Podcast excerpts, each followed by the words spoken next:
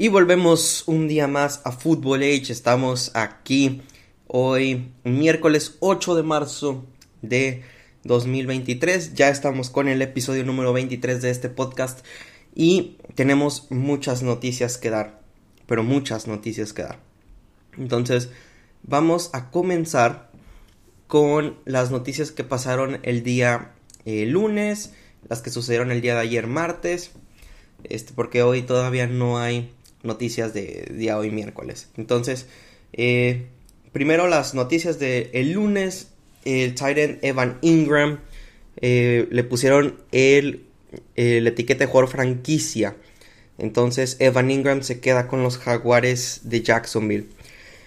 Los Cardenales de Arizona se deshicieron, cortaron al centro Rodney Hudson y al receptor Robbie Anderson, que se cambió el nombre a Chosen Anderson.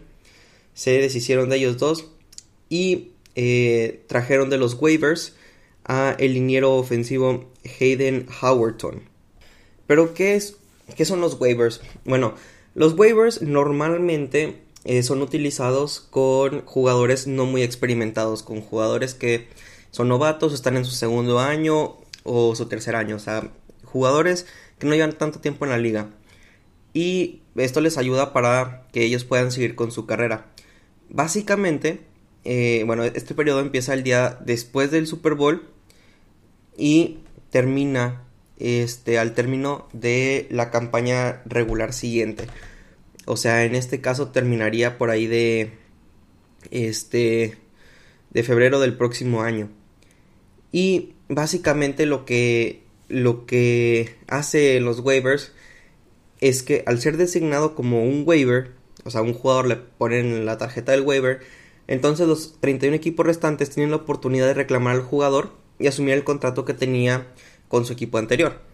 Entonces, eh, básicamente, si este, no sé, si un jugador le estaban pagando eh, un millón de dólares eh, por dos temporadas, el equipo que lo reclama va a tener que, va a tener que pagarle ese millón de dólares en dos temporadas, en las dos temporadas restantes. Entonces, así es más o menos como funciona este los, los waivers.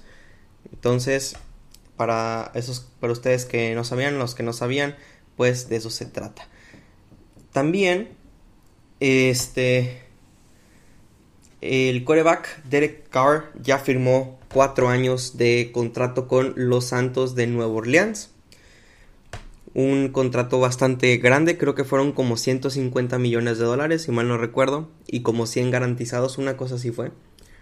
Entonces, vamos a ver si, si los Santos de Nueva Orleans vuelven, vuelven a su época dorada con Derek Carr. Los vikingos cortaron al linebacker Eric Kendricks. Cuidado con los que quieren linebacker, porque este es una gran opción no es un linebacker muy caro y es un linebacker bueno, es alguien que te cumple bien el trabajo. Entonces, puede que sea la opción más viable para los equipos que no tengan tanto cap space. Y por último, eh, los Raiders le pusieron el franchise tag a Josh Jacobs, su corredor estrella, y los Cowboys le pusieron el franchise tag a Tony Pollard. ¿Qué quiere decir? Esto último de Tony Pollard se me hizo este, ya como una decisión que tomaron los Cowboys entre quién va a ser su corredor titular. Creo que el tiempo de, de Zeke Elliott en los Cowboys ya va a terminar. Entonces, eh, Tony Pollard creo que se queda con el trabajo de los Vaqueros de Dallas. Y las noticias del día de ayer, empezamos con la más potente y es que Lamar Jackson le pusieron el, el eh, non-exclusive contract de franchise tag. ¿Esto qué quiere decir el, non-exclusive contract o non-exclusive franchise tag?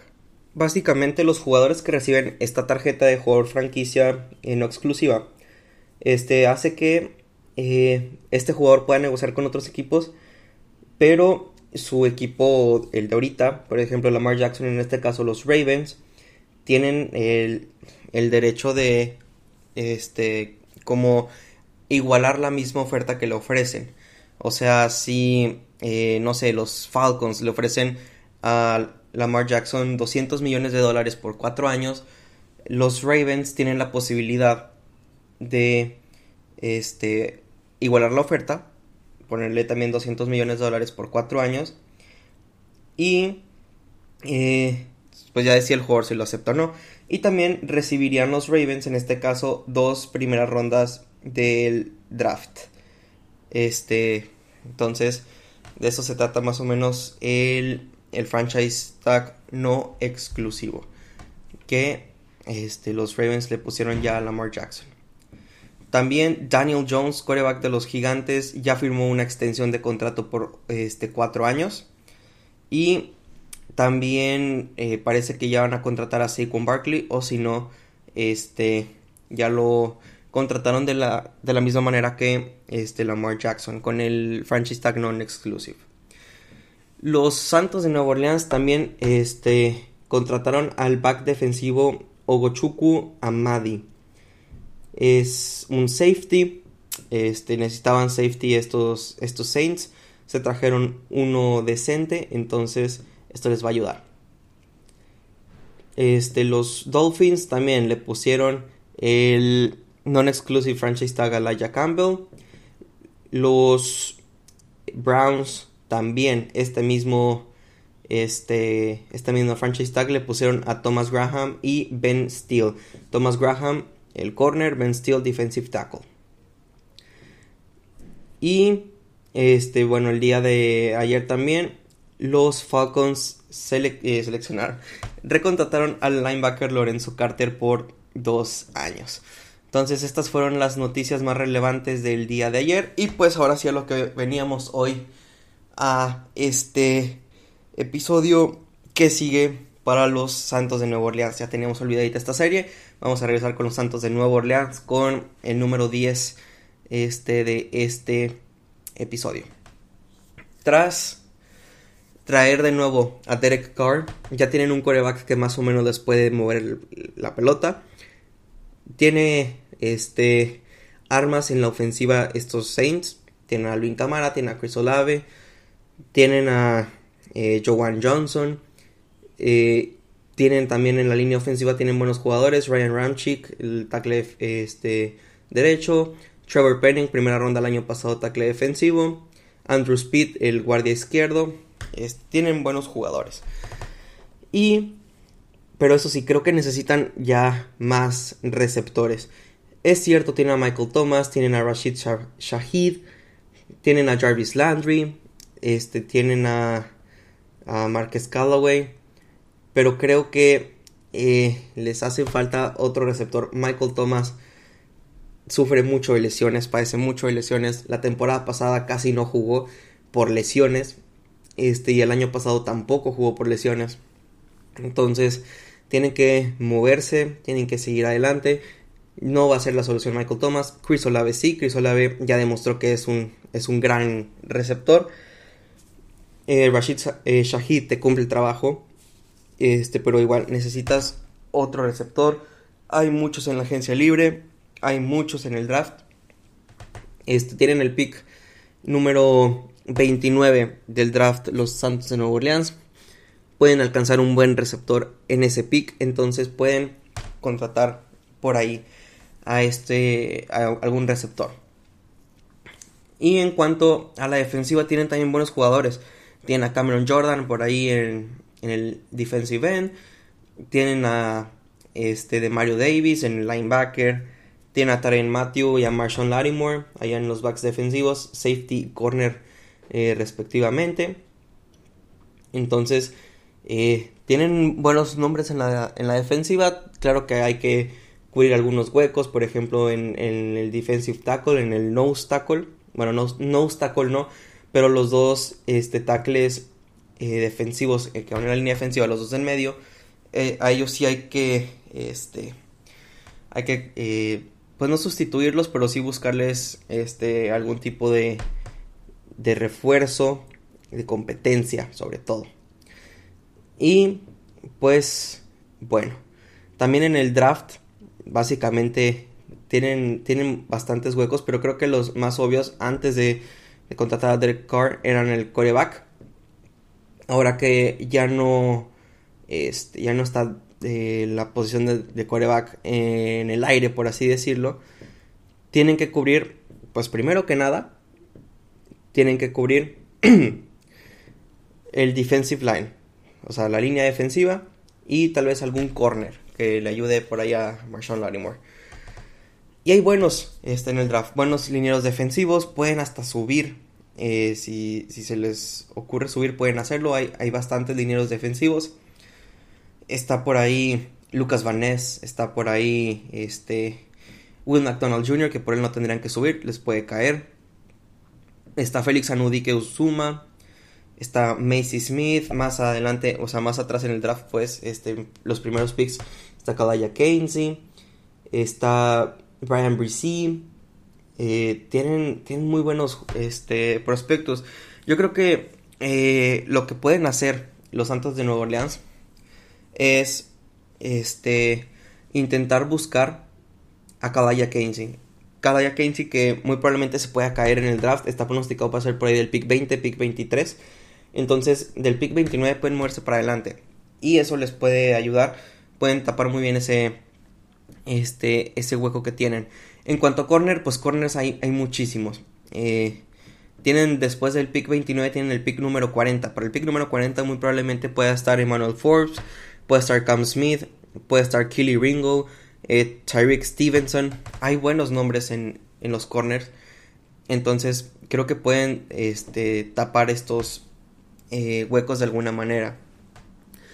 Tienen 8 picks en total en el draft. Y creo que este, pueden hacer muy bien las cosas. El head coach Dennis Allen tiene que buscar eh, la manera de, hacer compacto su equipo. Porque la temporada pasada no lo hicieron mal. No tenían buenos jugadores. O sea, sus corebacks este, eran Andy Dalton, Jameis Winston y Tyson Hill. Andy Dalton, que jugó la mayoría de los partidos. James Winston nada más jugó tres partidos, creo que después se lesionó. Entonces lo hicieron bien. Sus coordinadores son Pete Carmichael de el ofensivo. El defensivo es Joe Woods. Entonces tienen este. O sea, tienen la capacidad de, de poder este, concretar un buen equipo. Si hicieron lo que. Si quedaron con 7 victorias y 10 derrotas sin tener coreback teniendo lesiones, teniendo huecos, no veo por qué teniendo un equipo ya este, compacto, ya conociendo al, a los coaches, conociéndose el equipo entre sí, pueden este, hacer ya mejores cosas. Yo creo que se vienen buenos años para los Saints. Tienen que hacer, eso sí, tienen que tener buen draft. Eso es imprescindible. Tener un buen draft.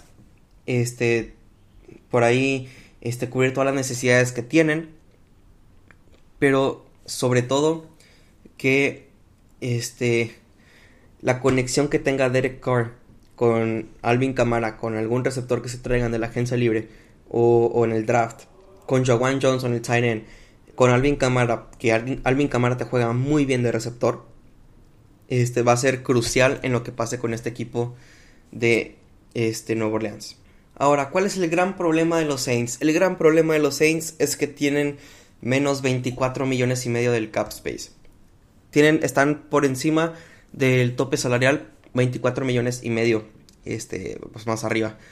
Los jugadores que más pegan, obviamente Cameron Jordan, obviamente Marshawn Lattimore, obviamente Andrew Speed, Alvin Kamara, James Winston, creo que tienen que deshacerse sí o sí de James Winston. Ya trajiste a Derek Carr, ya las apagar a Derek Carr.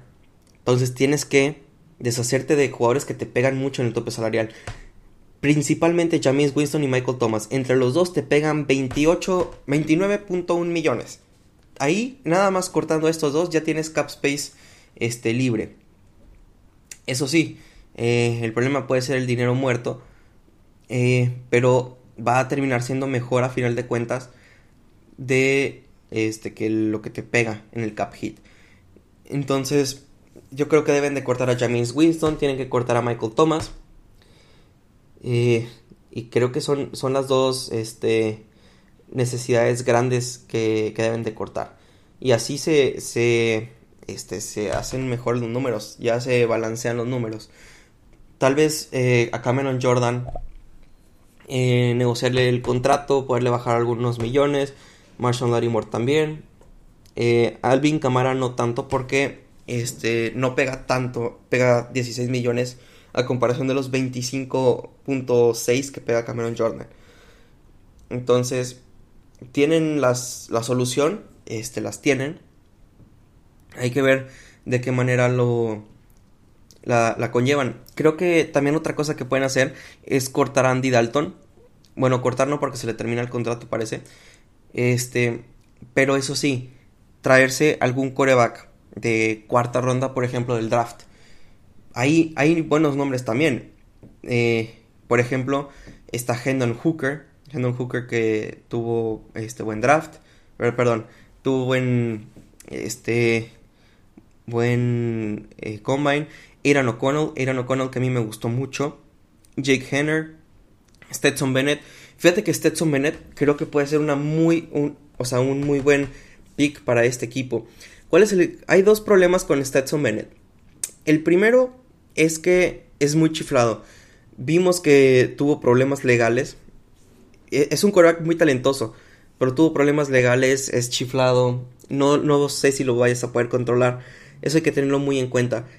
Y lo otro es que tiene 25 años. Cuando empiece la temporada va a tener 26 años. Estás hablando de que va a tener su contrato de novato. Su primer contrato lo va a tener con 26 años. Su segundo contrato lo va a tener a los 30 años. Entonces Stetson Bennett creo que se termina equivocando en cuanto a cuándo salir de, de colegial. 25 años ya, o sea, tener un novato de 26 años no está bien. O sea, no, no se escucha bien. Novato de 26 años, hay gente que ya está en su segundo contrato, terminando su segundo contrato a los 26 años. Este, y Stetson Bennett va a estar empezando su carrera a los 26 años. Entonces, no, te puede servir como un backup, pero eh, que te puede salvar claramente en, algún momento de, de tensión, de, este, estrés, pero eh, para ser un coreback titular, para ser un coreback por el cual apostar a futuro, no, está muy complicado. Entonces, este fue el resumen de el equipo de los Santos de Nueva Orleans. Nos vemos el próximo día, eh, el día de mañana, con otro episodio en este podcast. No olvides seguirnos en nuestras redes sociales como arroba 03 en Twitter y en Instagram y como fútbol-h podcast en Facebook. Entonces nos vemos hasta la próxima.